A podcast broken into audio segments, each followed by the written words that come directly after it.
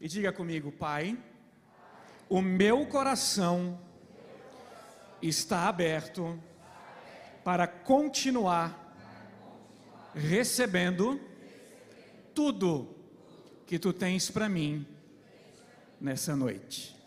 Amém. Aplauda, aplauda o nome do Senhor Jesus. Deus é maravilhoso, poderoso, está aqui. Como foi o ano de vocês? Dá para ouvir um grilo agora, gente. Como foi, vai? Rapidinho assim, no máximo umas 15 participação. Não, brincadeira. Uma palavra se precisasse resumir o ano de vocês. Vai, vamos. Abençoado. Eu não estou entendendo. Bom. Ótimo. O que mais? Maravilhoso. Inspirador. Profetizando fala um pouco disso. Ano passou. Mais um ano passou. Há um tempo atrás eu era só uma criança, comendo tijolo. Hoje, hoje a minha filha olha na minha cara e pergunta assim: como era na sua época? Eu falei: explica melhor. O que, que você quer dizer? Eu estou na minha época. Quando você era criança, pai, faz tempo. O tempo passa. O tempo passa rápido. Que bom que o seu ano foi inspirador, ótimo, excelente. A palavra que resume o ano eu recebi na quarta-feira, duodeca. pouca gente entendeu. Quer dizer que tem pouco palmeirense aqui na igreja. Du, duodeca. Como assim, glória a Deus, irmão? Tem um salmo que Davi orou para Deus quebrar o queixo dos antes. O que importa é que essa verdade de que o tempo passa é algo que, inclusive, o profetizando comunica para nós. E que bom que a gente não permite apenas que o tempo passe, mas que nós nos apropriamos da nossa vida. Que bom que você consegue usar uma palavra, uma frase, para resumir, para dizer como foi a sua vida. Porque para mim é isso que o profetizando todo ano comunica: o tempo está passando. O tempo não espera pela vida. O tempo não espera pela vida. E às vezes é necessário mudar a chave, mudar a perspectiva de como que a gente avalia tempo. Por exemplo, se nós transformar tempo em moeda, é a única moeda que todos nós temos por igual. Todos nós temos 24 horas por dia.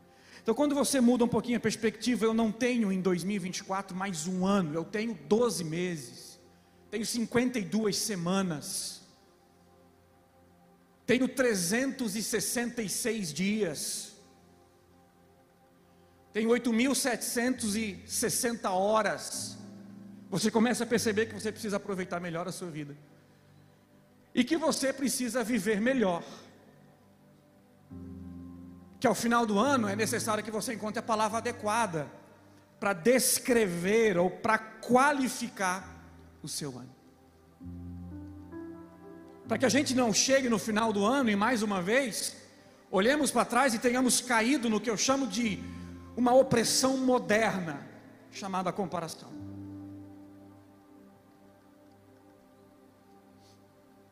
Os mais religiosos vão me entender um pouquinho melhor. A religião, ela tem o poder de criar um abismo entre o clero e o povo entre quem sobe aqui. Isso aqui é só um palco, gente. Isso aqui é mais alto só para facilitar a nossa vida. Estão comigo? Cria um abismo entre quem sobe aqui e quem está aí ouvindo. Como se aqui vivesse uma galera que tivesse uma vida totalmente especial para Deus, e essa vida totalmente especial para você fosse inatingível, fosse inalcançável, fosse uma realidade completamente distante. E hoje, para mim, essa opressão moderna, essa comparação, foi exacerbada, exagerada, potencializada por rede social. A rede social é essa nova arena da comparação. Como se toda vida que se poste fosse vida que se preste. Vocês sabem que eu gosto de trocadilho, de vez em quando eles me dão uns doidos. Nem toda vida que se presta está sendo postada, e nem toda vida que está sendo postada é vida que se preste. Mas muitas vezes nós caímos na falácia de postar uma imagem, uma foto, uma família, seja o que for. E dependendo da quantidade de likes, da quantidade de curtidas que tem aquela foto, é a medida da qualidade da experiência que a gente viveu naquela foto, por exemplo. Estão comigo? Quem entendeu o raciocínio? Se a foto teve muitas curtidas, é como se aquilo determinasse a qualidade da experiência que eu tive. Mas não é assim. Não é assim. Repito, porque nem toda vida que a gente posta é vida que se presta. E quando nós comparamos a nossa vida, muitas vezes a gente desiste de viver.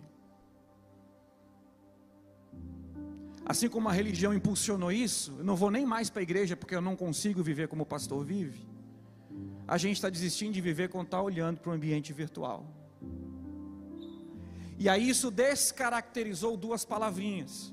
Por exemplo, não sei porque eu não ouvi todas as respostas de vocês, mas eu não sei se alguém usou a palavra sucesso para descrever 2023.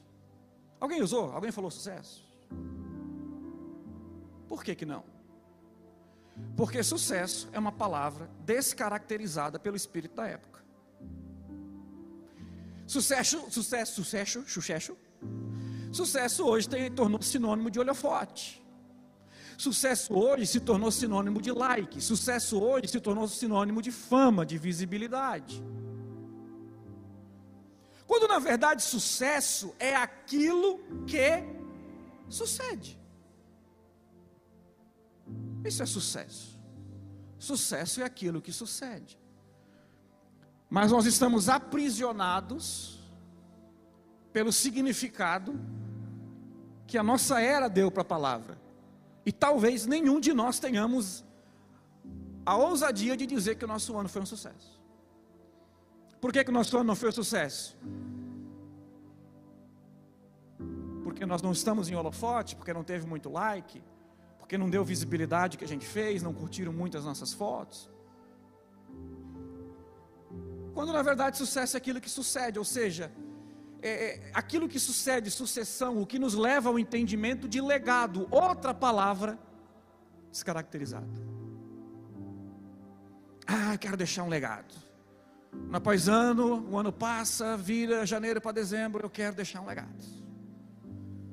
Aí nós olhamos para a nossa vida e geralmente a gente não tem assim vida que poste. A gente olha para a nossa vida, a minha vida não é um sucesso. E aí quando a gente chega na palavra legado, é mais uma confusão mental. O que é legado? E aí você está vendo três palavrinhas: resolva, organize, facilite é a definição de legado que eu tenho perseguido. Primeiro, legado é resolva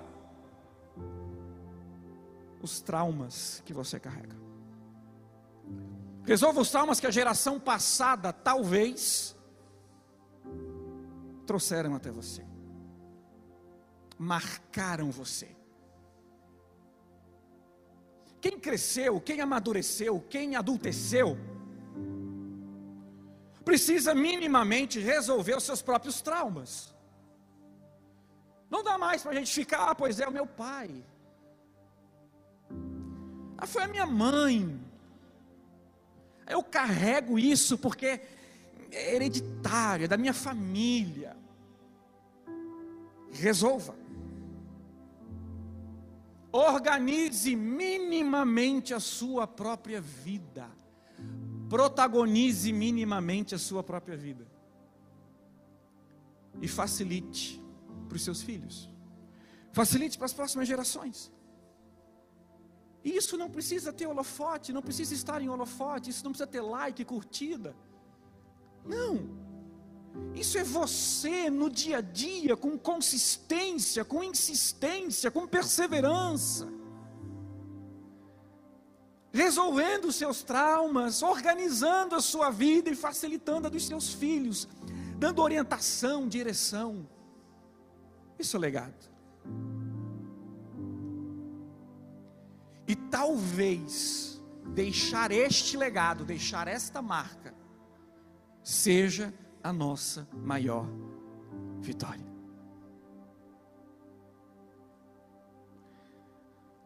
E aqui está outra palavra descaracterizada. Porque vitória está conectada com um legado, que está conectada com sucesso, que nós estamos colocando o óculos, a lente da época, e, e não estamos olhando para a palavra na essência que ela significa. A nossa maior vitória é deixar esse legado para a nossa geração, servir a Deus na nossa geração. E aí eu me fiz a pergunta: será que nós, filhos e filhas de Deus, temos um, um gene celestial, uma, uma hereditariedade divina? Será que vitória é porque somos vitoriosos ou, ou somos vitoriosos porque a essência de Deus está em nós? E hoje, olhando rapidamente para a vida do rei Davi, eu quero conversar com você sobre um DNA vitorioso. Porque a palavra de Deus nos diz que em Cristo nós somos mais do que vencedores. Então, olhando para a vida do rei Davi, eu quero conversar com você, eu quero olhar para a vida do rei Davi e provar para você que o DNA do rei Davi, esse homem segundo o coração de Deus, tinha quatro elementos fundamentais e indispensáveis para uma vida vitoriosa. E quando eu olho, por exemplo, para Atos 13, 22, eu consigo perceber Deus falando a respeito do seu servo Davi. O texto bíblico diz assim: Mas Deus rejeitou, diga, rejeitou a Saul. E colocou em seu lugar Davi, dizendo: Davi é um homem segundo o meu coração. Existe um tipo de pessoa que tem um tipo de DNA, um tipo de essência que Deus rejeita.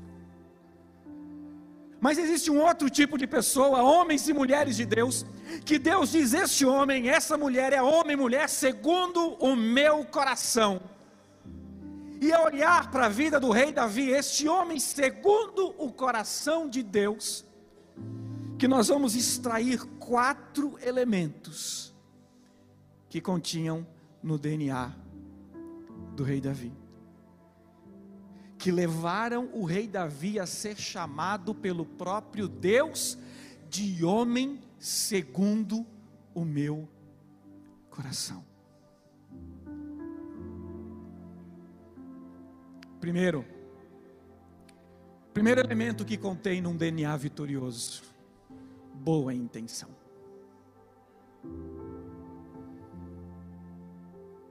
Um DNA vitorioso contém boa intenção. Eu perguntei para vocês: fale uma palavra, use uma palavra e descreva como foi o seu ano. E teve gente que usou bom, teve gente que usou ótimo, eu não ouvi ruim.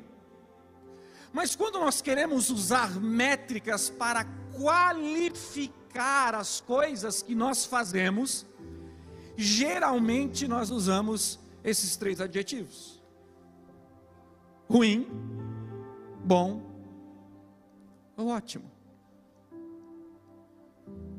Só que quando nós olhamos para Gênesis 1, durante o ato criativo de Gênesis 1, eu pergunto para você: Deus usou qual métrica para qualificar o que ele havia feito?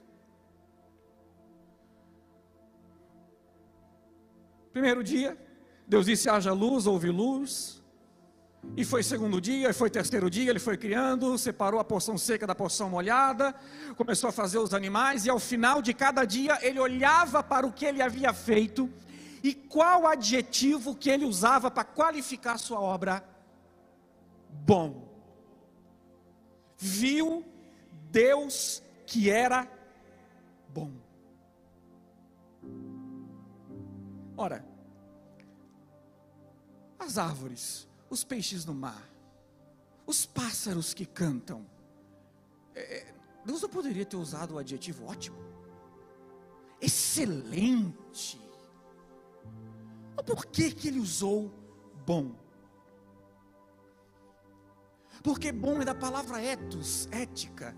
Bom diz respeito à intenção de Deus ao fazer o que estava fazendo. Enquanto que excelente diz respeito à execução, bom diz respeito à intenção. Quem tem um DNA vitorioso, antes de olhar para a excelência da obra que está fazendo, olha para a intenção do coração do porquê está fazendo.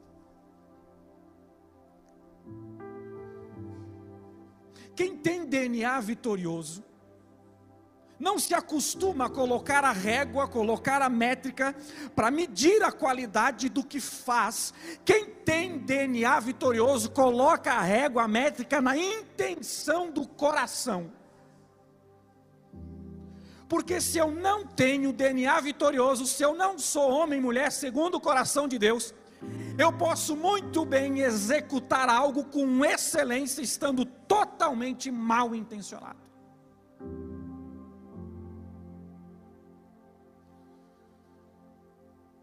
DNA vitorioso contém boa intenção, porque intenção diz porque intenção, porque bondade diz respeito à intenção.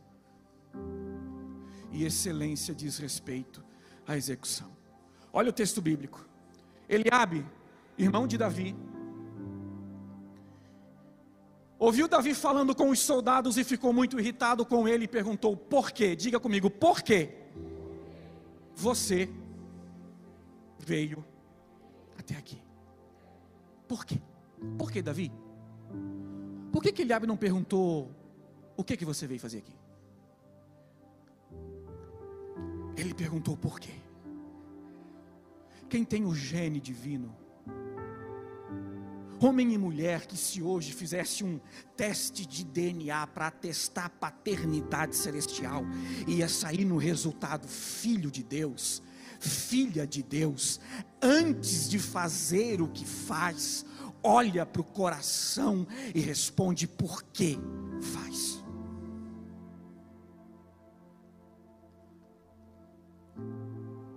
Intenção genuína, boa intenção, tem a ver com honrar a Deus e abençoar as pessoas.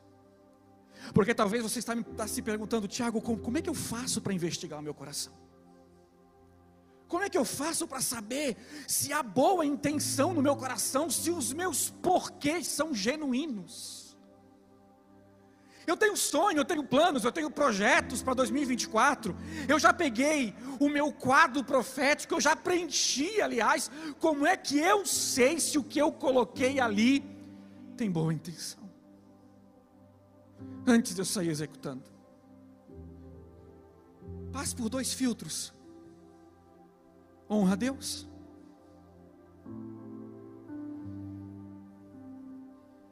Davi responde para os seus irmãos: Ei, quem é esse gigante? Quem é Golias? Quem é esse filisteu incircunciso para afrontar o exército do Deus vivo?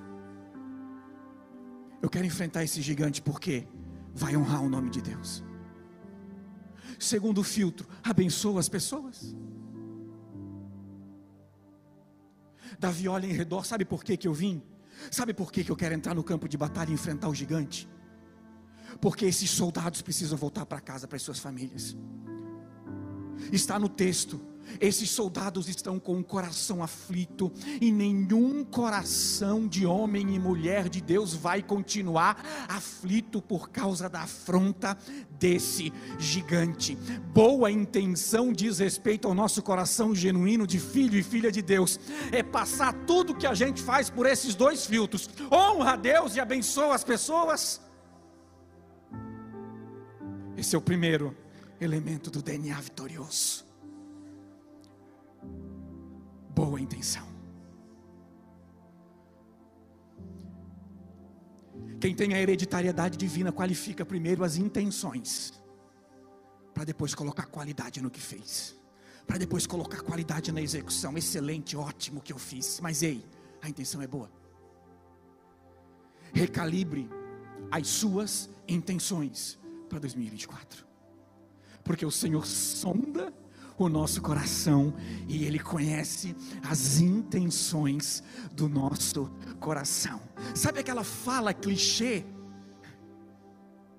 A intenção foi boa, ela é verdadeira, porque muitas vezes a execução não sai como planejado, mas aqui dentro, o Senhor conhece e sonda o nosso coração e sabe os nossos verdadeiros porquês nós estamos fazendo isso. O DNA vitorioso contém boa intenção. Mas, segundo, o DNA vitorioso contém lealdade inabalável. Lealdade é uma palavra que diz respeito aos princípios que norteiam a honra. Lealdade diz respeito à pessoa plenamente confiável. Meu Deus, como isso é denso. Leal, leal. Quando você olha para alguém e fala que pessoa leal, você está dizendo que esta pessoa é de plena e total confiança. Mas mais do que isso, lealdade diz respeito ao nosso comportamento diante das responsabilidades que foram confiadas a nós.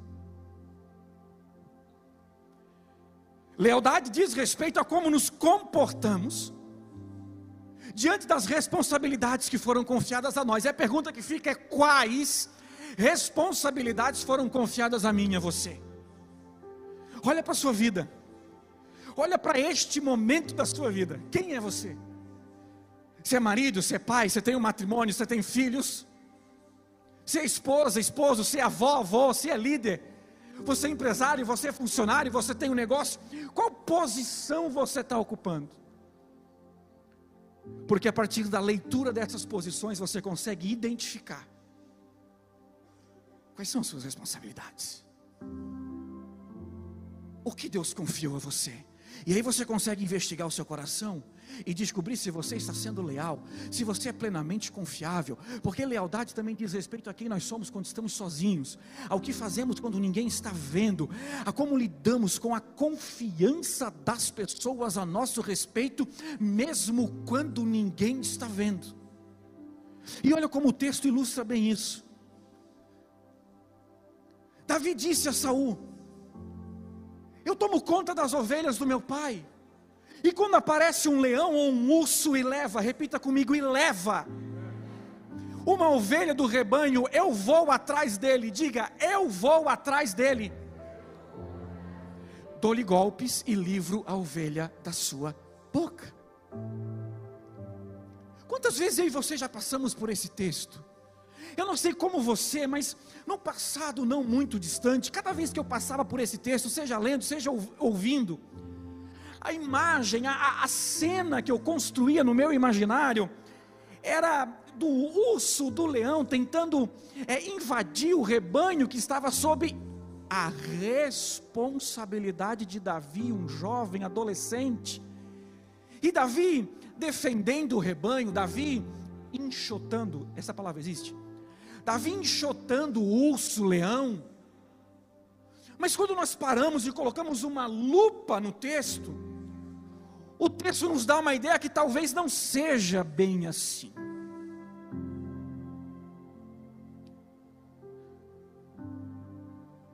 Não é só um movimento de defesa. Quem tem um DNA vitorioso, quem tem a essência divina dentro de si, sabe fazer a leitura da própria vida quando está num movimento de defesa, num movimento de avanço ou num movimento de resgate. Porque o movimento aqui é de resgate.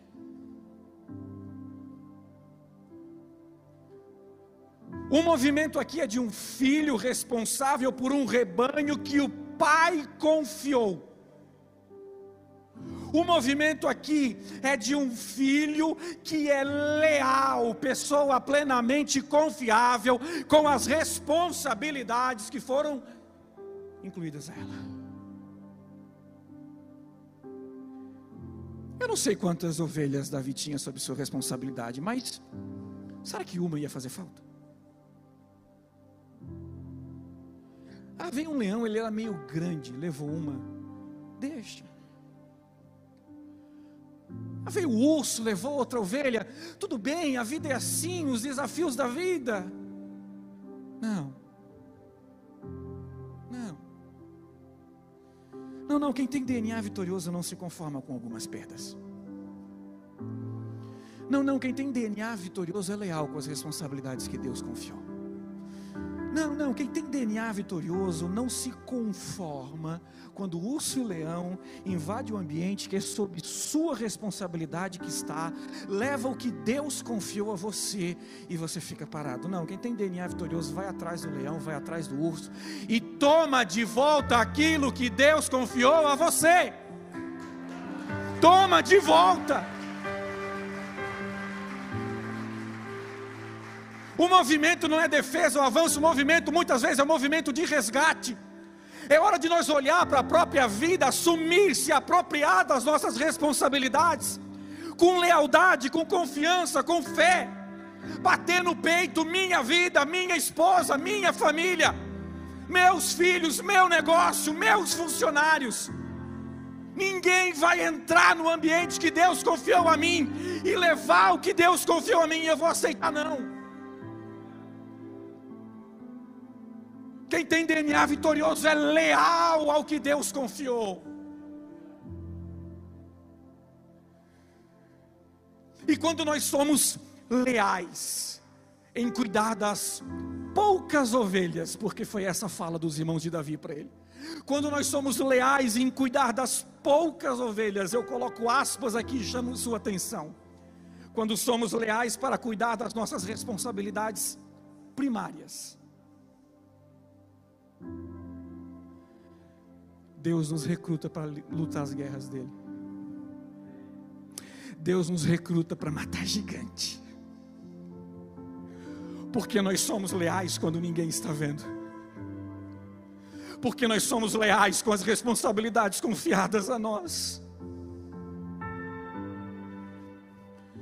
O leão veio, roubou a paz do nosso lar, e nós vamos continuar sentados no sofá.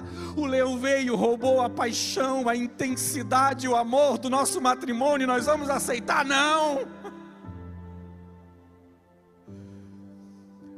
O leão veio, roubou a referência paterna que era, e vamos aceitar? Não!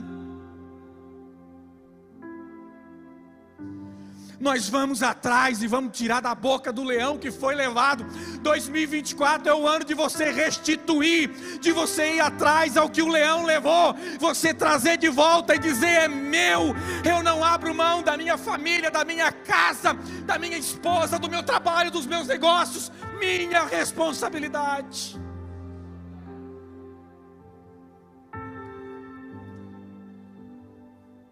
Muitas vezes queremos triunfar na arena pública, mas estamos beijando a lona dentro de casa. Por isso eu digo que só está pronto para triunfar na arena pública quem parou de acumular derrota dentro de casa. Lealdade, lealdade, lealdade faz parte de um DNA vitorioso. Mas um DNA vitorioso também é composto por um terceiro elemento: humildade inegociável. Se humildade fosse um pássaro, as duas asas seriam serviço e honra.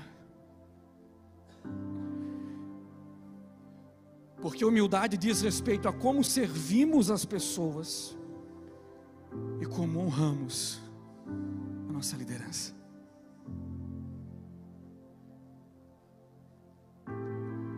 Quem estava aqui ontem? Quem estava ontem aqui?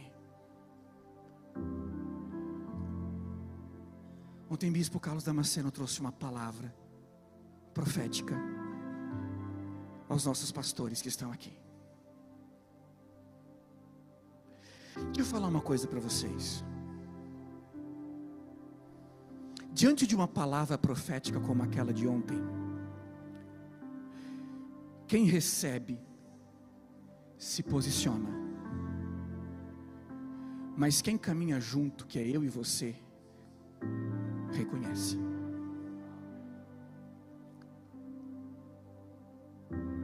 Uma palavra agora especificamente para a nossa família de fé. A nossa postura vai ser uma postura como a, os que estavam em Nazaré, como os familiares de Jesus.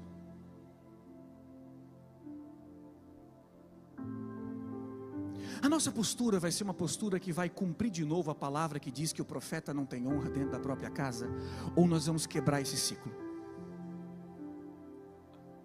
Porque pastora Giane, pastor Robson, vocês receberam a palavra e eu tenho convicção que Deus está levando vocês para um posicionamento. O posicionamento de vocês em nome de Jesus vai encontrar com o reconhecimento de quem está caminhando sob a liderança de vocês. E essa palavra vai se cumprir em nome de Jesus. Em nome de Jesus.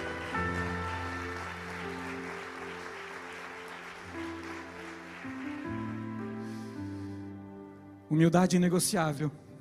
O que que Davi foi fazer no fronte? Você lembra? O que que Davi foi fazer na guerra?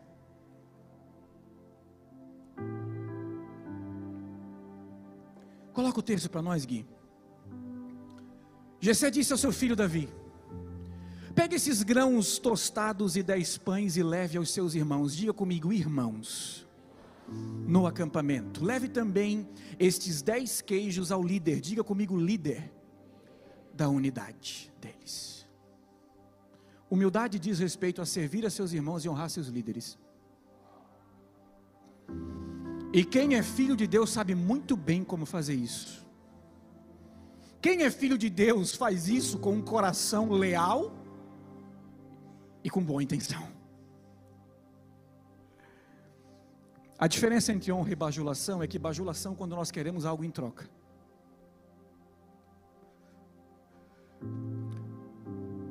Honra é quando nós submetemos a nossa cabeça a uma mão que nós sabemos que é uma mão que conversa com Deus.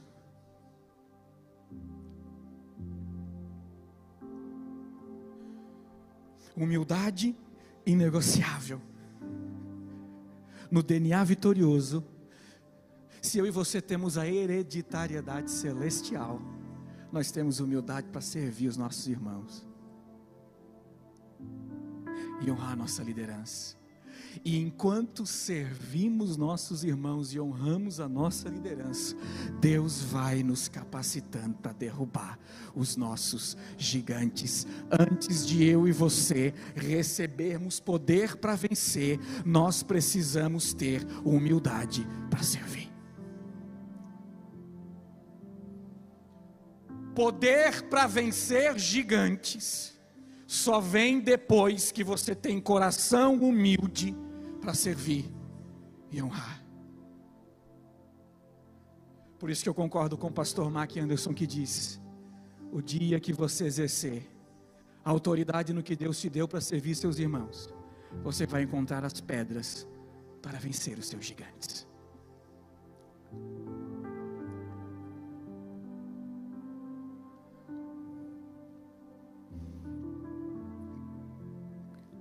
Autoridade para servir e honrar vem antes de poder para vencer. Davi foi ao fronte de batalha em obediência ao seu pai para servir os seus irmãos e honrar o líder.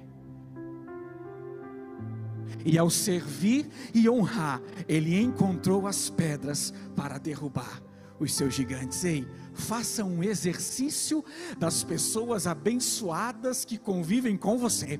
Faça um exercício de homens e mulheres segundo o coração de Deus que convivem com você.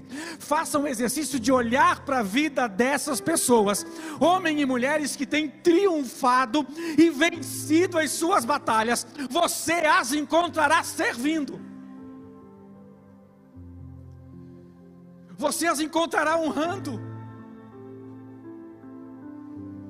E aí eu posso liberar essa palavra sobre a igreja, porque eu estou numa igreja onde o voluntariado é um valor, é um princípio, faz parte do nosso DNA da Comágape, onde empresários responsáveis por 100, 150 funcionários colocam um avental e vão para a pia lavar louça.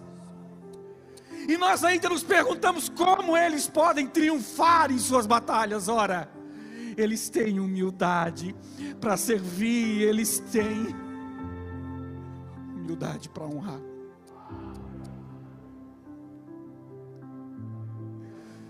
Tem empresário cuidando de carro no pátio. Tem empresário varrendo o banheiro, recolhendo lixo. Tem empresário cozinhando. E a gente, a gente fica com dor de cotovelo. Ah, mas que irmão abençoado, que benção. Humildade, humildade para servir e para honrar. Olha que definição de sucesso interessante. Ele não se encontra na posse das coisas, mas na posse de si mesmo. Sucesso não se encontra na posse das coisas, mas na posse de si mesmo, na vitória contra ou sobre o eu.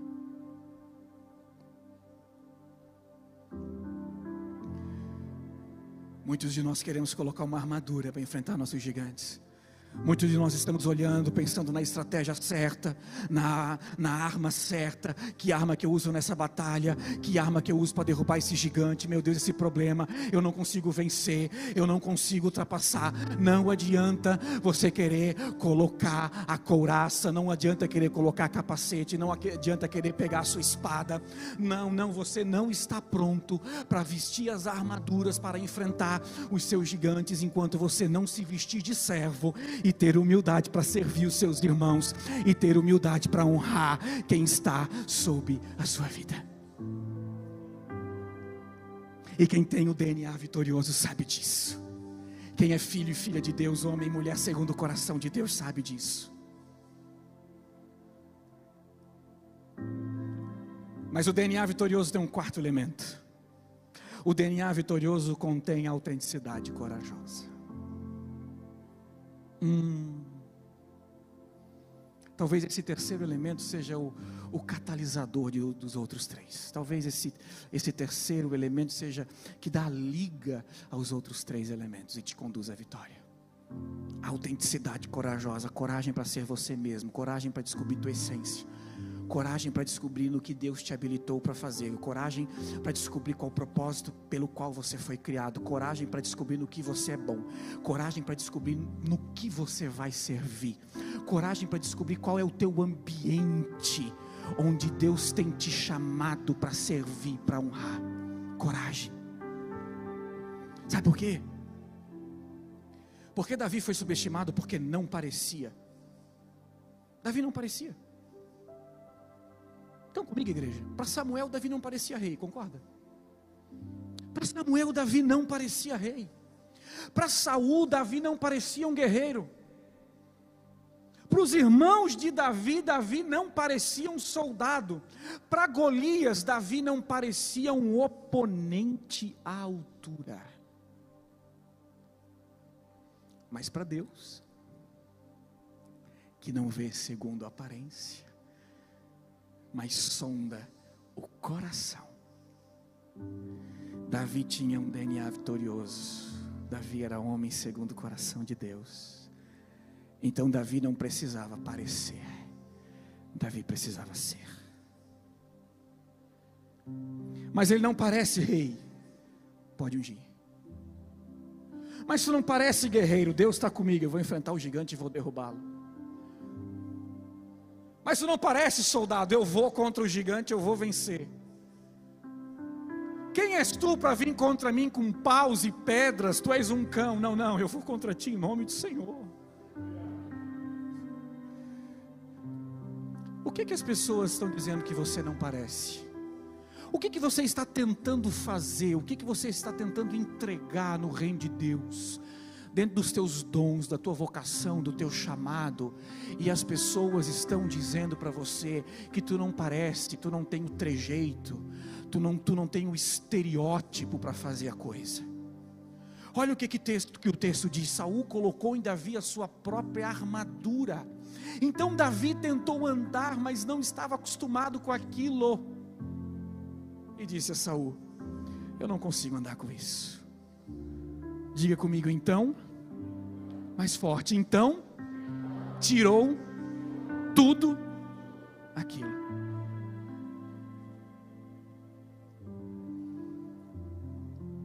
Quais são as armaduras que não pertencem a você que você está aceitando usar? Quais são as armaduras que não pertencem a você que você está aceitando colocar e estão trazendo travando e atrasando a tua jornada.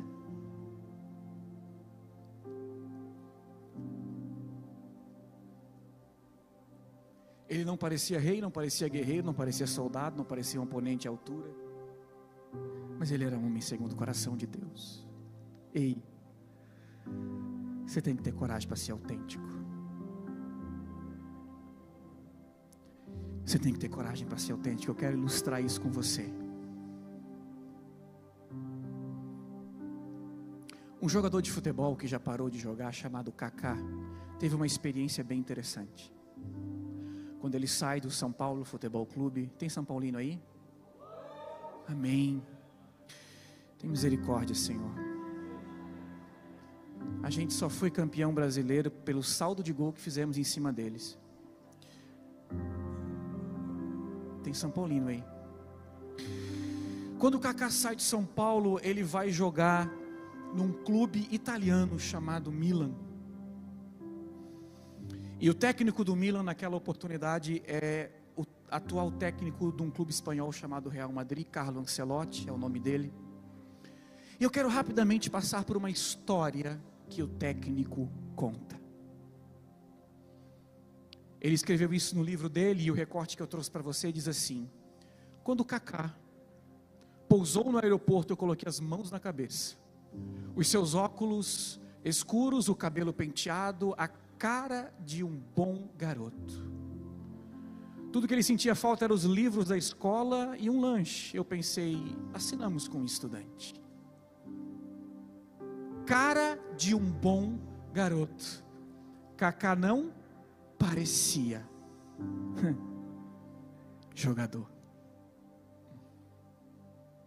Talvez não tinha o estilo marrento, bad boy. Não tinha os gibis tatuados pelo corpo inteiro. Nada contra, eu gosto de tatuagem. Depois corta lá no YouTube. Mas Kaká não parecia. Ele segue dizendo que Kaká não era nada parecido com um jogador brasileiro. Ele me lembrava uma testemunha de Jeová. Um dia, finalmente, Cacá apareceu no treino. A primeira pergunta que eu queria fazer para ele era: Seus pais sabem que você faltou aula hoje, garoto? Ele não parecia. Então, ele pisou no campo.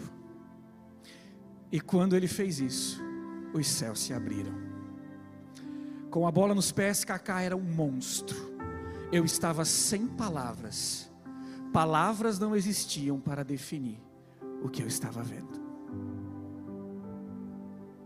Ei, qual é o seu campo de atuação?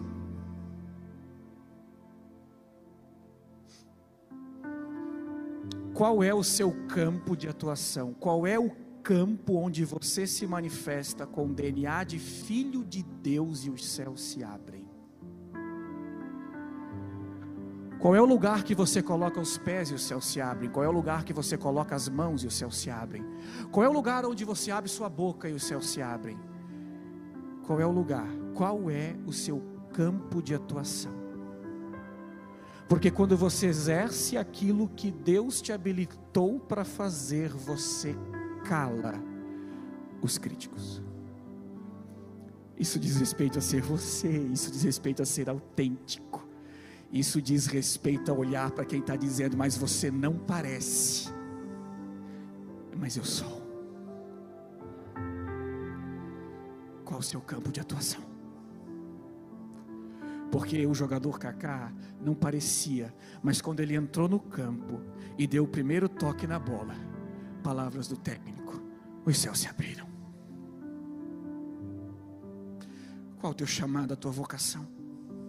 O que, que você está deixando se perder pelo caminho por não ter coragem de ser você e viver a sua autenticidade? O técnico segue dizendo: a testemunha de Jeová era, na verdade, alguém que falava diretamente com Deus.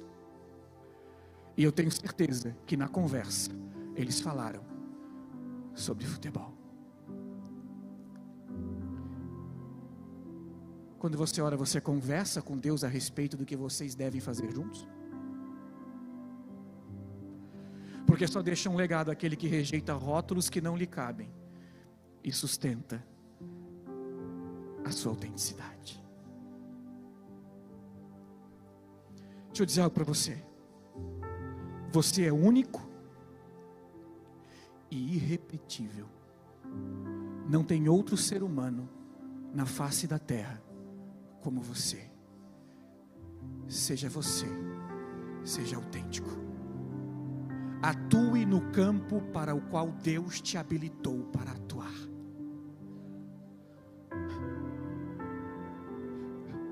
Você se haja fruto do acaso.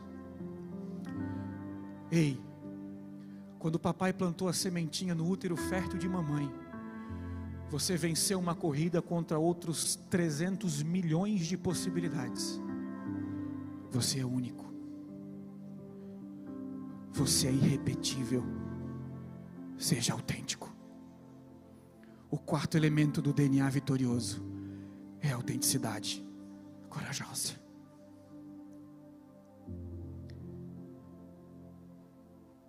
Sucesso, legado, vitórias, tudo diz respeito ao coração. Tudo.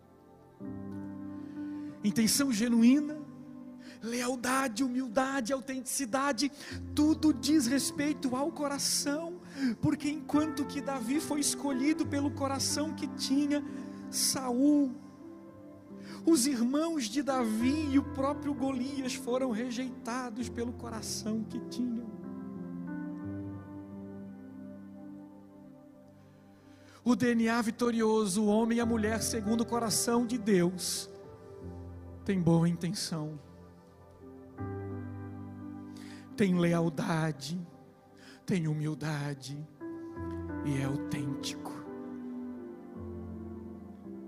Se coloque de pé comigo, eu tenho uma pergunta para fazer para você.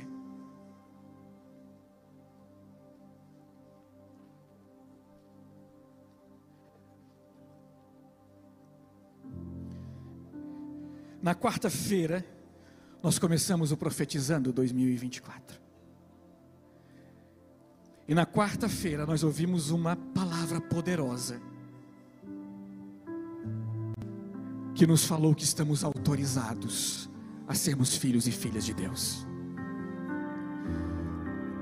Na quinta-feira nós viramos a página, deixando o nosso passado para trás e avançando para o alvo.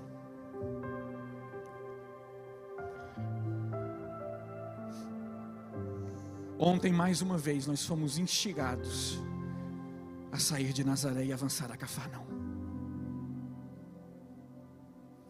E hoje o Espírito Santo está soprando ao nosso coração que a essência do que é sucesso, legado e vitória está dentro de nós e diz respeito a quem somos em Deus, antes de dizer respeito à capacidade do que temos para fazer.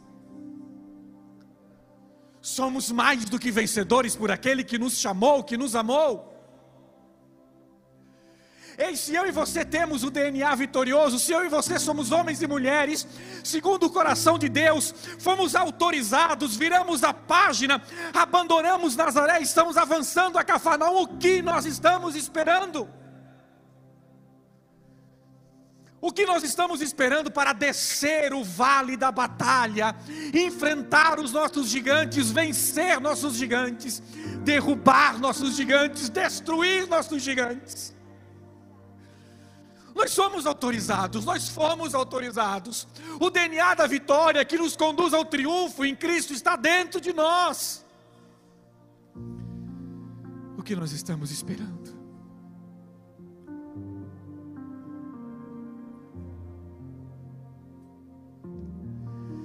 Nós temos um chamado. Feche os seus olhos. O Senhor nos comissionou. O Senhor nos vocacionou, o Senhor nos capacitou. Senhor, e me conhece. Ele conhece o nosso coração. quebranta o meu coração.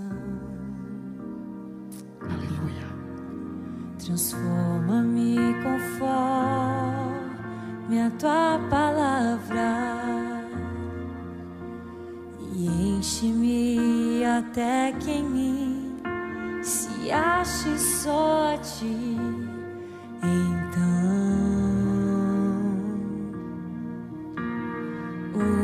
usa-me, Senhor. Ele te usa Usa-me a partir da tua autenticidade.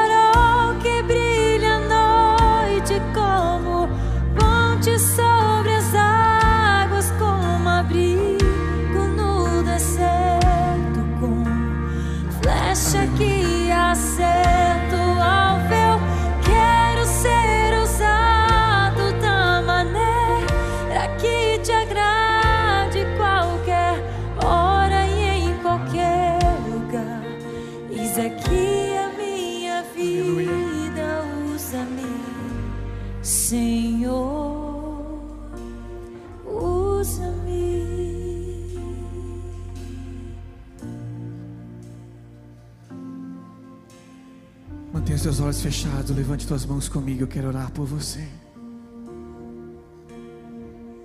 Deus, o que estamos esperando?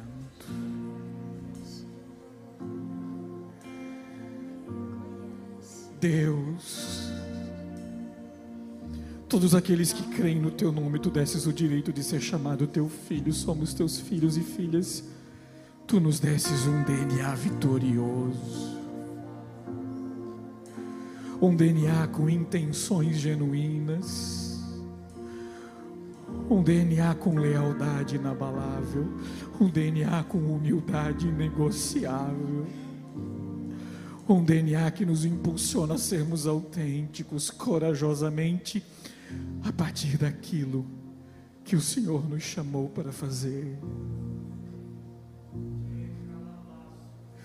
Deus, Deus, o Senhor nos conduz à vitória, o Senhor nos conduz ao triunfo, Senhor Jesus, a partir do que o Senhor tem nos dado, a partir do campo de atuação que o Senhor deu para nós, a partir do que o Senhor nos habilitou.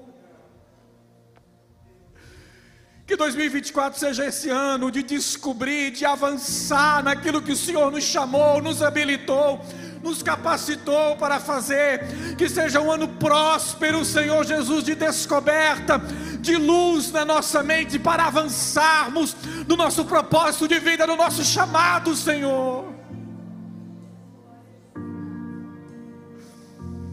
Porque o DNA que nos conduz à vitória está dentro de nós. somos teus filhos. E cremos, Senhor Jesus, que tu estás aqui, que tu estás conosco. Aleluia. Aleluia. Sob esse mesmo espírito, sob essa mesma reverência, sob esse mesmo temor.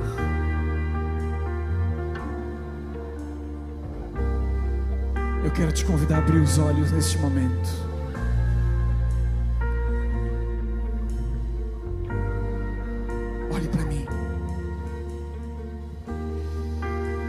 Eu abri essa celebração dizendo para você o que o profetizando comunica. Ele comunica que o tempo passa que o tempo está passando. E eu quero agora fazer o fechamento dizendo para você o que o profetizando representa talvez represente para você. Em 1998, o genial Steven Spielberg lançou um filme chamado O Resgate do Soldado Ryan. Conta a história de uma família de quatro irmãos, todos os quatro em idade de ir para a guerra. E eles foram para a Segunda Guerra Mundial no dia D. E tinha um princípio nos Estados Unidos de que quando uma família começasse a perder os seus filhos na guerra, se sobrasse apenas um, este filho seria resgatado e trazido para casa novamente. E o filme conta a história do capitão John Miller, que monta um pelotão de soldados e entra no meio da batalha para resgatar o soldado James Ryan e levá-lo de volta para casa. Durante esse resgate começam a morrer soldados daquele pelotão. E vai sobrando o soldado Ryan e poucos soldados e o capitão que havia ido resgatá-lo. Até que chega na cena final e a cena mais emblemática do filme, que vai passar nessa tela para você agora. Eu quero que você assista essa cena de rápidos 50 segundos para você entender o que é o profetizando. Pode colocar o vídeo, Gui.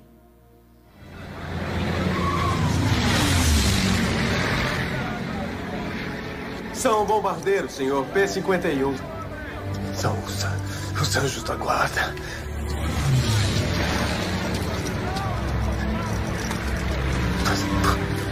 O que, senhor?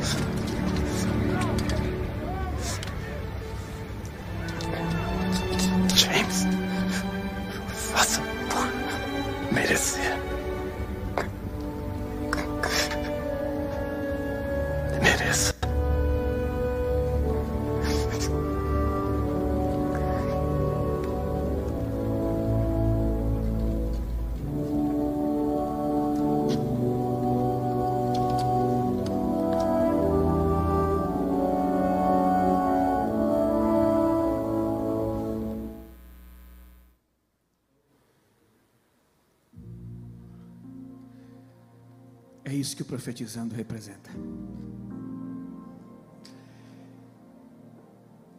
Troque a imagem do capitão John Miller sentado no chão, dando os últimos suspiros, olhando para o soldado que ele foi resgatar, dizendo: Viva uma vida.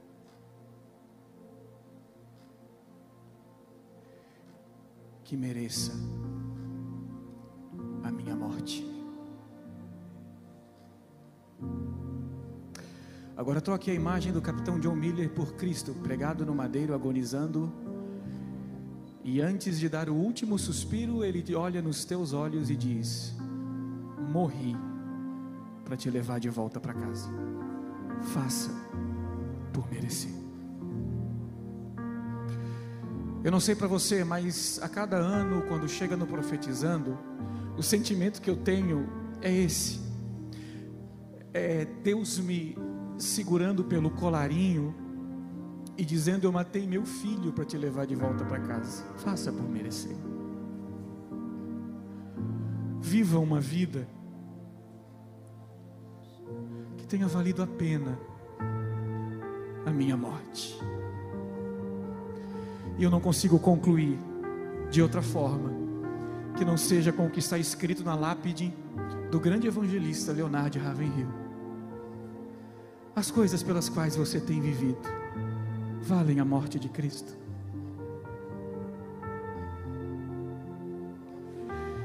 É isso que é o profetizando.